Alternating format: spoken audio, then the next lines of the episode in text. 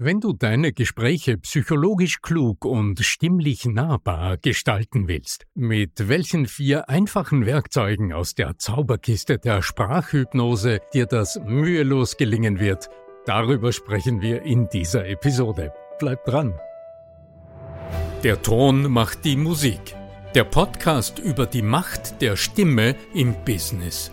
Mit Arno Fischbacher und Andreas Giermeier. Für alle Stimmbesitzer, die gerne Stimmbenutzer werden wollen.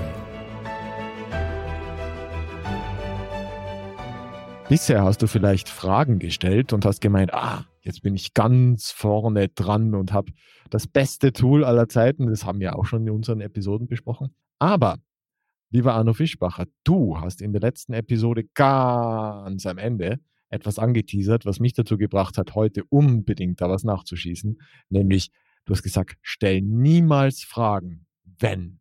Äh, herzliches Hallo euch zu Hause und auch dir, mein Lieber. Servus. Servus, Andreas. Andreas Giermeier von lernenderzukunft.com.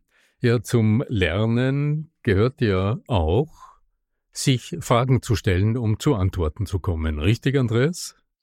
Hilfreich. Hilfreich, ja. Hilfreich. Und Fragen sind ohne Zweifel in der alltäglichen Kommunikation das entscheidende Werkzeug. Aber weshalb eigentlich? Also wenn wir heute im Stimme wirkt Podcast über Fragen sprechen, warum tun wir das in einem Podcast, in dem es immer wieder um die unbewusste Wirkung der Stimme geht? Ganz simpel gesagt, die, die Expertenkommunikation, also die Menschen, mit denen ich arbeite, ich sehe es in der täglichen Coachingarbeit, Menschen, die hohe Expertise in einem Fachbereich haben. Und sich bemühen, im Gespräch oder auch im Vortrag in der Präsentation ihre Expertise so gut als möglich transparent zu machen, sodass die anderen Menschen davon lernen. Das wäre die Trainingssituation. Sodass ihre Mitarbeiter und Mitarbeiterinnen das richtige Know-how, also das nötige Know-how besitzen, um ihre Arbeit gut tun zu können in der internen Weiterbildung. Oder sei es auch in der ganz normalen Geschäftskommunikation, wo es darum geht, andere Menschen zu neuen Gedanken, zu neuen Handlungsschritten zu bewegen die alte Art, nur richtig zu argumentieren, damit die anderen dann endlich verstehen, was sie tun sollen. Ich glaube, das hat heute schon fast jeder verstanden. Das führt nicht wirklich zum Ziel. Das führt zu dem, was man heute mit diesem schönen Wort Reaktanz bezeichnet, mit diesem Blindwiderstand, über den wir schon öfter gesprochen haben. Du führst ein Gespräch, und du bist gut vorbereitet, du weißt über die Nutzen deines Angebotes bestens Bescheid und du sprichst darüber und du versuchst es so gut als möglich zu versinnbildlichen und dem anderen zu erklären. Und du merkst, wie die anderen irgendwie halt so dir zuschauen beim Arbeiten und irgendwie der Funken nicht überspringt. Naja, was haben wir übersehen dabei? Die, diese Art von Push-Kommunikation, die speziell wir so oft, du und ich, wir so oft hören, wenn Experten sprechen, die suggeriert uns unbewusst auch die innere Haltung des Sprechenden. So dieses, ich weiß, dass es richtig ist, glaubt mir bitte, ich sage ja auch die richtigen Worte, ich sage ja die Wahrheit, ich sage das Richtige, nehmt es bitte, ja, tut es. Da steckt dieser Appell dahinter. Und zunehmend. Wobei, äh, da, da eben dieser, dieser Gegenbeispielsortierer anspringt. Dieser Reaktanzmuskel, sage ich mal so. Ja, ja ganz genau. Also, schon wo, man, wo, man, wo der Verstand zwar manchmal irgendwie sagt, ja schon, ist, ist irgendwie wohl schon richtig, aber trotzdem habe ich so ein Gefühl. Ja? Trotzdem weiß ich nicht, was will er eigentlich von mir. Oder trotzdem habe ich das Gefühl, der will mich jetzt von was so überzeugen und das ist mir zuwider. Genau. Wo findet den Fehler? Menschen wollen selbst denken. Menschen wollen selbst zum Selbstdenken eingeladen sein. Weichmacher. Menschen wollen. Weichmacher. Lösung Weichmacher, sage ich. Lösung Weichmacher. So wie, so wie bei der Wäsche, die zu hart wird, wenn du in, in der Waschmaschine wäscht und zu hartes Wasser hast so würde ich in dem, in dem Fall Weichmacher einsetzen in der Sprache. Wie zum Beispiel ein vielleicht, ein möglicherweise, ein es könnte so sein. Ellen Langer hat dazu geforscht, Harvard-Professorin, unter anderem, weil wir am Anfang von Lernen gesprochen haben, im Lernzusammenhang, dass sich Menschen Dinge besser abspeichern, wenn diese Dinge verpackt sind mit solcherlei Weichmachern. Also man sagt nicht, der König, weiß ich nicht so, also der König Gustav hat äh, von 2000, äh, von 1583 bis 1598 regiert und damals die, sondern man geht davon aus, König Gustav hat damals äh, geführt und es könnte sein, dass, also diese Weichmacher, da denkt sich das Gehirn immer, was, man geht davon aus. So diese, also man darf natürlich nicht übertreiben, aber es ist tatsächlich danach gemessen worden, also so Vergleichsstudien gemacht, kann man ja machen, da gibt es der einen Hälfte der, der Leute gibt so diese, diese weichen Texte und bei anderen Leuten gibt es so halt diese normalen, harten, äh, historischen Texte und die Leute mit den weichen Texten haben sich, glaube ich, zu äh, 80 Prozent besser gemerkt. Also ich kann die Zahlen jetzt nicht mehr genau erinnern, aber findet man alles bei Ellen Lange, Kluges Lernen in ihrem Buch und bei Vera Birkenbiel ebenfalls. Also das ist ganz und ist auch in der alltäglichen Kommunikation so. Also ich erlebe das für mich auch so. Also bin ja auch eher einer, der jetzt nicht mit jeder Idee gerne umgeht, die einem, einem, einem Fremder einfach so vor den Kopf hinhält. Äh, nennt man dann Gegenbeispiel Sortierer, haben wir eigene Episode dazu. Sondern einfach auch gerne dann hinterfragt und sagt, ja, aber wie genau und warum genau und was jetzt echt und das kann man ein bisschen umgehen, indem man diese Weichmacher einbaut. Also das wäre so mein Gang, weil du eben von der Lernseite auch kommen bist. Und ich glaube, das im Prinzip ist ja alles Art von und, und äh, Lernen ist ja nicht unabhängig, also Pädagogik ist ja nicht unabhängig von, von Verkaufen oder von Business, weil am Ende haben wir es mit Menschen zu tun und in dem Moment, wo ich mit Menschengehirnen zu tun habe, es ist ja egal, ob das jetzt ein Lernzusammenhang ist, der mit historischen Fakten zu tun hat oder ein Lernzusammenhang, der jetzt vielleicht mit Versicherungsverkäufern zu tun hat. Ja, ja ohne Zweifel, ohne Zweifel. Das Gehirn, also sagen wir, der Mensch als Ganzes, ja, ist ja immer dasselbe und die Mechanismen, die im Menschen wirken, die sind im Verkauf auch keine anderen die sind in dem Gespräch mit Mitarbeitern, auch im Gespräch mit den Vorständen, mit den Vorgesetzten auch nicht anders als in der Vorlesung in der Universität. Keine Frage. Ja. Die Zielsetzung allerdings ist eine Spur anders. Ja, klar, wir wollen jetzt nicht zwangsläufig, dass die das alles dann auswendig können danach. So, so ist es, so ist es. Also in, in der, äh, das sehe ich auch als den zentralen Unterschied, während im Grunde die anderen Mechanismen ja alle gleich arbeiten und wirken. Wenn du von der, von der Anliegenseite herangehst, also von der Agenda, die du heute hast im normalen Business, was immer es ist, in welcher Kommunikationssituation du dich immer befindest, letztlich geht's immer darum, dass dein Gegenüber am Ende des Gespräches oder am Ende der Präsentation einen bestimmten Denkschritt, einen bestimmten Handlungsschritt oder eine bestimmte Aussage tut, bestimmte, einen bestimmten Satz sagt dich und den anderen einem gemeinsamen Ziel näher bringt. So würde ich die, mal sehr allgemein formuliert, die Agenda bezeichnen. Wenn das dein Anliegen ist, wenn das dein Wunsch ist und du aus dem heraus eine Strategie entwickeln willst, die den anderen auf Augenhöhe sieht, so dass du also nicht die klassische Top-Down-Kommunikation ähm, nutzt und sagst, der andere muss es eh tun, also sage ich es einfach, er wird schon machen, sondern wenn dein Anliegen ist, dass der andere aus eigenen Schritten, aus eigenem Anliegen sozusagen am Ende des Gespräches das tut, was dem gemeinsamen Ziel einen Schritt äh, näher kommt,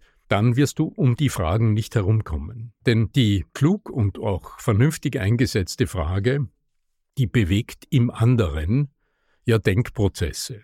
Viele Menschen scheuen aus dem Grund auch Fragen. Das ist also eine Frage der Einstellung. Wenn ich eine offene Frage in den Raum stelle, welche Gefahr öffnet sich denn da? Das ist nicht die Antwort kommt, die ich ja, habe. Na, völlig richtig. Ja? Also du gibst dem anderen die Freiheit, selbst zu denken, ja, ja. und du ja. kannst diese Gedanken im Detail nicht steuern. Denn der andere Mensch ist ein autonomes System. Du kannst allerdings eines tun, Du kannst klug hinschauen und schauen, wie funktioniert Kommunikation denn so, dass du die Fragestrategie so aufsetzt, dass du vom anderen tendenziell im Verlauf eines Gespräches Denkprozesse, dass du im anderen Denkprozesse auslöst, die mit höchstmöglicher Treffgenauigkeit den anderen bewegen, diesen Weg zu denken, zu sprechen und zu tun, der wiederum dem Ziel entsprechend ist. So, das heißt also, die Voraussetzung dafür hat mit dem Menschenbild etwas zu tun. Dem anderen auch die Freiwilligkeit zubilligen und den anderen insofern ernst und voll nehmen, dass du auch am Anfang des Gespräches im, im Vollbesitz deiner geistigen Kräfte sagst, der andere wird auf alle Fälle, wenn ich es nur klug einrichte, der andere wird auch aus besten guten Gründen, aus bestem Wollen sich in die Lösungsrichtung denken. Und jetzt ist nur die Frage, welche Hebel setzen wir ein? Über offene Fragen mit, mit kleinen Zusätzen, mit Turbos, wie ich es nenne, Frageturbos, haben wir in der letzten Episode gesprochen. Eines allerdings haben wir dabei ausgelassen. Frage nie eine Frage, ohne vorher eine Suggestion gesetzt zu haben. Das ist der technische Grundsatz, über den ich kurz mit dir sprechen will, Andreas. Mhm. War ja auch der Aus, der Aus, die Ausgangsfrage, mit der wir ge geendet waren in der letzten Episode, weswegen wir heute hier wieder einsteigen wollen. Ja. Was isst du gern, Andreas? Kommt drauf an. ja, genau. Wann Siehst genau du? und in welchen Situationen. ja, ja, ganz ja? genau. Ja, so. Äh, Im Grunde hätte ich doch jetzt alles richtig gemacht, weil ich habe eine offene Frage gestellt. Eine Frage mit was? Das ist doch eine klassische offene Frage. Ich habe dir alle Möglichkeiten offen gelassen. Aber äh, die Prozesse im Gehirn, Google, in deinem schönen Kopf, die haben. Braunbären, die, Eisbären, Himbeeren, ja. genau, ja. Also die haben jetzt äh, folgerichtig gearbeitet und haben sich gesagt, na bitte Gorschen, was fragt er mich jetzt völlig unvermittelt? Ja. Dann kam eine Sendepause, in der sich das alles gut organisiert hat. Ja. Der Fragedruck lastet aber auf dir. Das heißt, der Antwortdruck ist in dir entstanden. Dein ganzer Körper will sich dieses Drucks entledigen. Und das Gehirn. Schmettert dir dann ein wildes, äh, eine das, wilde, kommt darauf an, entgegen.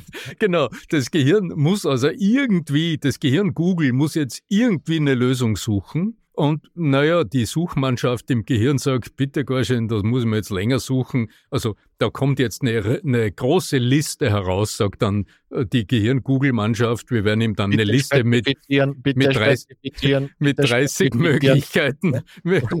genau. Und dann sagt aber der Pförtner hinterm Ohr vom Gehirn, Google sagt, weißt was, ich sage einfach, äh, das kommt drauf an. Ja? Dann bin ich entlastet und ich habe eine Antwort gegeben und alles ist gut. Ja? Im Business ist es tödlich, weil jetzt hast du eine Frage verschossen und du hast aber auch die Beziehung gestört. Weil du hast im Grunde auf der, also auf der emotionalen Ebene ist jetzt was sehr Heikles passiert. Du hast eine Frage gestellt und der andere musste sich eine Blöße geben. Also du hast den anderen eigentlich kurz beschämt. Der mhm. war nämlich nicht in der Lage, auf die Frage eine vernünftige, befriedigende Antwort zu geben und kommt dann mit einem Platzhalter. Also mit einer Ausflucht oder mit so einer patzigen Antwort oder mit was auch immer, einer Gegenfrage. Oder da gibt es viele, viele Möglichkeiten. Wie kannst du es vermeiden? Ich habe jetzt erst einen, einen, einen Grundsatz aufgestellt, ja, aber den muss man natürlich ein bisschen erklären. Ja. Wenn, wenn du, Andreas, wenn du, sagen wir mal, essen gehst, du, mhm. du denkst ja in Innsbruck, es ist Abend, du hast Hunger, du denkst ja, ach, jetzt flaniere ich mal durch die Innsbrucker Altstadt, schauen wir mal, wo es was zum Essen gibt und du landest, sagen wir mal, beim Italiener. Du spazierst da hinein, die Tür öffnet sich, dir schlägt schon mal so ein bisschen Geruch nach, weiß nicht was, Oregano oder keine Ahnung entgegen. Und du siehst jetzt rechts neben dir so ein Kühlregal mit Antipasti. Italienische Antipasti. Das ist so dieser besondere Italiener. Ja? Was ist denn diese eine Vorspeise von den vielen, die du jetzt gerade siehst, die du auf alle Fälle am allerliebsten isst? Das würde jetzt voraussetzen, dass ich die ganzen unterschiedlichen Antipasti alle beim Namen kennen täte. Ich würde mal sagen, irgendwas mit Tomate und, äh, und Paprika ist immer gut, ja. So. so. okay, Zucchini cool. von mir aus auch, so diese, diese, diese genau, äh, Ratatouille-Gemüse, ja. cool, ja. So, jetzt sind wir aber im, im Grunde, ich weiß schon, wir, wir sprechen jetzt über Möglichkeiten, ja. Was ich jetzt ein bisschen ausführlich getan habe, ist, am Ende habe ich eine Frage gestellt. Zu welchem Antipasti greifst du denn als allererstes? Also ich habe die Frage zugespitzt. Aber ich habe nicht mit der Frage zu sprechen begonnen. Und das hat sich für mich in den vielen Jahren, in denen ich jetzt als Coach und Trainer tätig bin, zu einem Handlungsgrundsatz entwickelt. Mhm. Denn wir haben über Lernen gesprochen. Klar, in meinen Trainings geht es immer darum, dass meine Coaches, meine Kunden am Ende etwas anders besser können als vorher. Also ich, äh, ich äh, arbeite mit Experten und mache sie zu Rednern, ja? zum Beispiel. Ja? Aber was ist dann der feine Unterschied? Fragen stellen ist ein sehr, sehr machtvolles Instrument, aber im, damit das Gehirn Google beim Suchen nach einer Antwort auch weiß, wo soll es hingreifen? Welche Schublade soll es öffnen? Wo soll die Antwort herkommen? Scheint es mir besonders wichtig, im Kopf vorher diese Schauplätze emotional zu öffnen. Also vorher Bilder zu schaffen, vorher ein Szenario im Kopf lebendig zu machen. Das kann eine Erinnerung sein. Vielleicht erinnerst du dich, Andreas, an die Covid-Zeit, in der wir uns spät abends meist ja, online über, über Zoom oder über irgendwelche Online-Dinge über unsere Situation unterhalten haben, über Möglichkeiten. Jeder sein ja. Lieblingsantipasto in der Hand. ja, genau. Ja. Was war denn, was war denn für dich letztlich aus der ganzen Covid-Zeit persönlich für dich die wichtigste Erkenntnis für deine Öffentlichkeitsarbeit? Das ist jetzt sehr spezifisch. So gefragt habe ich dich wieder vorher abgeholt mit einer Erinnerung, in einer, also ich habe dich in eine Erinnerung begleitet. Und dafür stellt uns die Sprache sehr alltägliche Formeln zur Verfügung, die entweder eine Erinnerung aufrufen, die vielleicht auch einen kurzen Blick. Ja, und, du, und du gibst uns Filter vor. Du gibst uns Filter vor und das ist ja die, die, das Wichtige an der Stelle. Sonst, wenn ich, wenn ich in, ins, ins Breite reinfrage, dann, dann kriege ich halt dann einfach die, die breite Antwort. So. Was isst du gerne? Ja, Kekse, Ravioli, äh, Nudeln, äh, was auch immer das dann sein mag, was du gerne isst.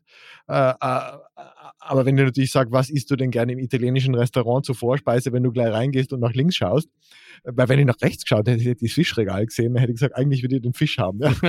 nur im linken Regal stehen diese Antipasti. Ja?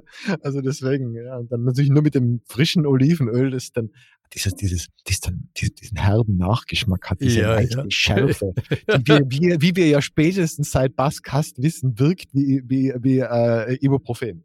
Ja? Tatsächlich, leicht schmerzlindernd. Leicht Schmerz. Und entzündungshemmend auch. Ja? ja, ja genau. der, tatsächlich der entzündungshemmende Stoff bei Ibuprofen ist tatsächlich dem ähnlich, der ist dann in scharfem Olivenöl. Also so ist das, sowas lernt man beim, beim Stimme wirkt Podcast. Übrigens wichtig für Stimme wirkt. Scharfes Olivenöl, gut für die Stimme.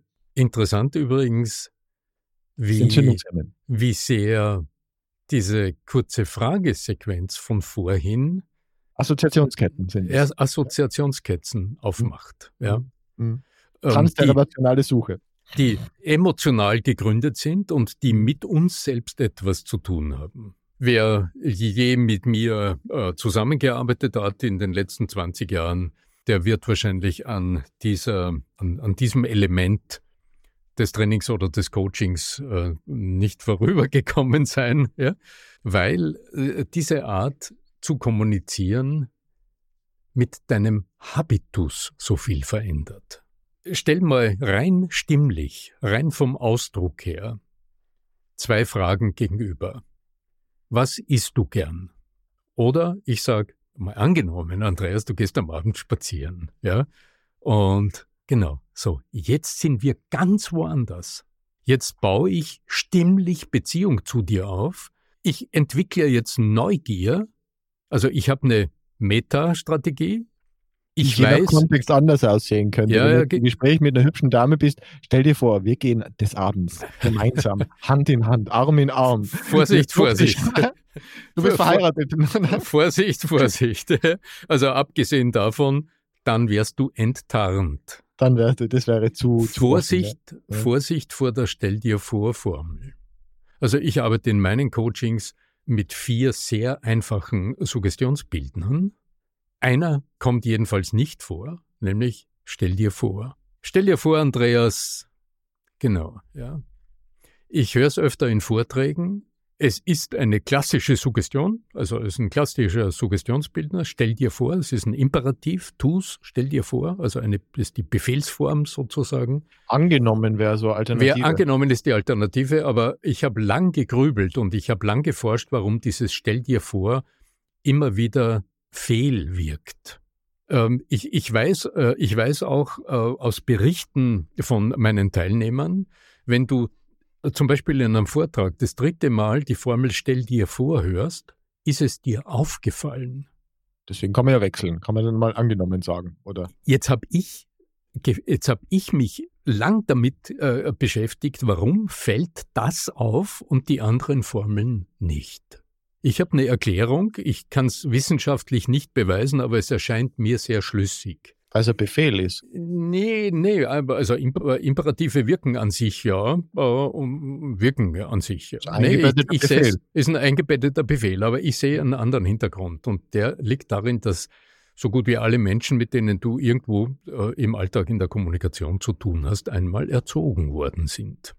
Wenn du zurückdenkst, also an frühe Jahre, ja, und ein Erziehungsberechtigter oder eine Erziehungsberechtigte hätte zu dir gesagt, stell dir vor, Andreas, du bist in meiner Situation und du musst jetzt den Fünfer unterschreiben, den du mir jetzt gerade mit der Schularbeit nach Hause bringst. Was denkst du, würdest du sagen? Ja? Na, die, die, das wäre eher so, ich, versetz dich mal in meine Situation. Genau, so. Aber ja. das stell dir vor, ja, ist etwas, was viele Menschen offensichtlich als Kind als Vorwurf gehört haben, als Einleitung eines Vorwurfs. Also du, du glaubst, da ist ein kollektives Trauma irgendwo. Und ich vermute, ich, ich vermute, das ist der Grund, warum die an sich ja suggestiv wirkende Formel, stell ja. dir vor, so und so, so und so, den Was sind inneren, deine vier Alternativen? Den inneren Kritiker weckt. Also angenommen, ja. ich, angenommen, ich würde dir jetzt zustimmen. Was sind deine vier Alternativen? Ja, du willst eine kluge Frage jemanden, also du willst eine gute Antwort haben vom anderen, du willst jemanden zum Denken bringen in einem Gespräch. Das ist ja eigentlich Gar das, worum es ja, geht. Ja. Genau. Also angenommen, du hast so eine Agenda. Mag solche Menschen geben, ja. Genau so. Dann habe ich jetzt die angenommen Formel verwendet. Machst du auch sowas wie Rückfragen, sowas wie einverstanden? Weil das, das wirkt dann ja auch nochmal verstärkend für das. Also mir fällt an mir selbst auf, in den letzten zwei, drei Jahren, dass ich manchmal so mit richtig zurückfrage. Weil es kommt ein bisschen aus dem Englischen, ja, dieses right oder, right, ja. Oder ich, im Vorarlbergerischen, die, die haben ja dieses, dieses Oder, ja. Oder, ja genau. Ich, ich, ich will Schweizer selbst auch, damit sehr vorsichtig umgehen. Ich habe gerade eine Kundin im Coaching, die zu mir kommt, weil sie einen solchen Stereotyp verwendet und sie einen Podcast macht und das den Kunden schon auffällt.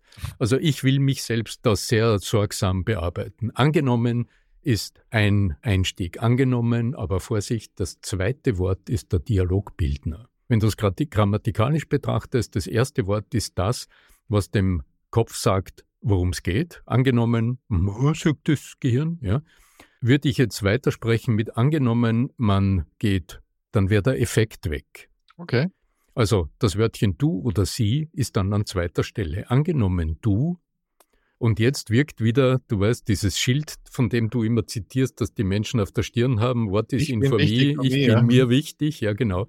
Also das Du signalisiert dem limbischen Gehirn, um wen oder was es geht, nämlich um den anderen. Und so ist es richtig, angenommen. Ja wenn du mir beim Sprechen zuhörst, Andreas. Ja? Wenn. Wenn, genau. Das ist wieder die Wenn-Du. Das ist mein Schweizer Messer. Ich bezeichne es gerne als Schweizer Messer der Sprachhypnose. Die Wenn, Schweizer Taschenmesser, ja. Wenn sie, wenn du Formel. Äh, erinnerst du dich an diese Zeit, in der wir, Andreas, äh, da während Covid, ja, führt in die Erinnerung und wieder ist, erinnerst du dich also immer, es bildet wieder. Äh, da kann aber auch ein, ein, glattes Nein kommen. Ja, drum immer mit Vorsicht äh, behandeln. Das heißt, die Voraussetzung ist immer vorher, sich den anderen Menschen zu vergegenwärtigen. Ich werde nicht jemanden, der heute, ich weiß nicht, zwölf Jahre alt ist, zu dem werde ich nicht sagen, erinnerst du dich noch an die Fernsehbilder, die plötzlich per. Bei der Mondlandung. Äh, ja, weißt du, das wird. Damals. Das, damals, das werde ich nicht tun, weil äh, das wird ja nur, würde signalisieren, dass ich mir keine Gedanken über mein Gegenüber gemacht habe. Genau. Das ist ein zielgruppengerechtes Sprechen, das ist eine andere Episode. Ja. eine andere Episode. Vielleicht, äh, aber zwei. Wir vielleicht, leicht, vielleicht, wir haben Ben. Genau, vielleicht aber, Andreas, ähm, taucht in deinem Kopf, wenn du solche Formeln hörst, auch ab und zu die Frage auf, was passiert eigentlich, wenn du mit Gesprächspartnern zu tun hast, die den, den Kurs Sprachhypnose 1, 2 und 3 gerade absolviert haben. Merken die das nicht, wenn du das hundertmal wiederholst? Gehe davon ich, aus, ich gehe davon aus, absolut. Und wenn der Rapport dementsprechend gut ist, dann sagen die, und das hast du mir auch schon erzählt, dass mhm. du es genießt, gute Verkäufer zu erleben. Das ist dann eine, dass du sagst, hey, der macht es ja richtig gut. Genau. Jetzt habe ich aber genau diese Formel verwendet, indem ich dir diese Frage gestellt habe und eingeleitet habe ich sie mit dem Vielleicht-Trichter. Und das ist ein Spezifikum, also ich schätze dieses Instrument sehr hoch es braucht ein bisschen Übung. Die Vielleicht-Formel, die weiche Formulierung, wie das im NLP heißt, die empfehle ich dir dann, wenn du dir vorher Gedanken über Vorbehalte deiner Gesprächspartner gemacht hast. Also wenn du weißt, dass zum Beispiel, wenn ich im Seminar über Sprachhypnose rede oder wenn ich mit einem Coachie über die Macht der Suggestionen spreche, dann blinken manchmal so die Alarmleuchten. Dann kommt die Frage, ist das NLP oder Hypnose, was ist das? Ja, also wo quasi, ist das NLP. Ja, ja, also wo, wo, wo kritische, weißt du, wo Vorbehalte auftauchen. Ja, klar. Ja? Das ist so okay. mein, mein Vorbehalt das letzte Mal über, über Network Marketing, da gibt es auch sicher ganz tolle Firmen. Also das war jetzt nur mein Erlebnis. Ja, Vor Vorbehalte. Die, die genau. dann einfach gerne viele äh, Produkte genau. Einen, aber es gibt sicher tolle. Das sind immer diese individuellen Vorbehalte, wo man halt vorsichtig sein darf und die kann man vielleicht ein bisschen abfedern, wenn man mit Reaktanz zu tun hat, um das Wort noch einmal in den Raum zu stellen. Ja dann nutzt du die vielleicht Formel. Dann sagst du, naja, ja. vielleicht hast du auch, wenn es um Network Marketing geht, vielleicht hast du da auch ab und zu so ein Gefühl, naja, mh, wird man da über den Tisch gezogen und so weiter und so fort. Wenn ich das jetzt so formuliert habe, dann habe ich vermutete Vorbehalte ausgesprochen und ich kriege aber jetzt ein Kopfnicken von dir. Im Verkauf und heißt es dann Einwand Vorwegnahme. Vorwegnahme, genau. Ja, das ist funktioniert ja. mit der Vielleicht-Formel sehr gut. Allerdings Jetzt braucht Manche mögen sich jetzt vielleicht die Frage stellen, ach, das kommt doch sicher vom NLP und es ist sicher sehr manipulativ. Und ich möchte Ihnen gerne sagen, Sie haben völlig recht. Was mir so wichtig ist, ist zu verstehen, dass die Suggestion für sich alleine aber noch nicht zielgerichtet funktioniert. Die Suggestion ey, öffnet etwas und dann braucht es eine Frage. Und im Umsetzen, und das ist vielleicht jetzt auch, äh, um zum Schluss zu kommen, jetzt in unserer Episode, mhm. wenn du jetzt sagst, wenn du zugehört hast und sagst, okay, aha, mh, ja, das kann man mal ausprobieren, dann wirst du merken, so ein Satz mit, wenn du, wenn du morgen, äh, wenn du morgen ins Büro kommst, ja, so ein Satz lässt sich doch relativ einfach sagen. Na klar, drum beginn deine Übungsstrecke mit der Wenn-Formel. Viel heikler ist es, wenn du dann den anderen in eine Vorstellung hineingeführt hast. Und wenn du jetzt merkst, dass der andere diesem Satz gefolgt ist und dich jetzt erwartungsvoll anschaut, dann eine kluge Frage zu stellen. Das ist die Herausforderung. Weil in unserem Gehirn ist, wenn ein Satz mit wenn beginnt, da folgt dann ein dann. Wenn du morgen ins Büro kommst, dann bring mir bitte die Post. Jetzt rhetorisch äh, klug und wirksam allerdings wäre es, wenn du sagst, wenn du morgen ins Büro kommst, ja, du, du sperrst die Tür auf und du, du holst die, die Post von unten ab, ja, wie könntest du es denn organisieren, dass du die Post, die du da rausgeholt hast, dann gleich auf alle Schreibtische verteilst. Wie könntest du das denn zeitlich einteilen? Jetzt habe ich eine Zielfrage gestellt und sie vorher durch eine Suggestion geöffnet. Und das ist das fortgeschrittene Programm. Und das auszuprobieren, dazu lade ich euch ganz herzlich ein. Es ist ein bisschen Denksport und äh, ihr werdet merken, du wirst merken, dass wenn du so vorgehst, dass du stimmlich von deinem Beziehungswollen her zum anderen immer sehr angenehm klingst, weil das eine Struktur ist, die immer voraussetzt, dass du die dir geistig offen hältst, wie die Antwort des anderen ist und du dadurch immer auf Augenhöhe in der Kommunikation mit den anderen wirkst. Sprache hat große Macht. Da werden wir sicher noch öfter drüber sprechen in unserem Podcast. Andreas, danke für das äh, tolle Gespräch. Sehr, sehr gerne, mein Lieber. Bis zur nächsten Episode. Möge die Macht der Stimme mit euch sein. Euer Arno Fischbacher.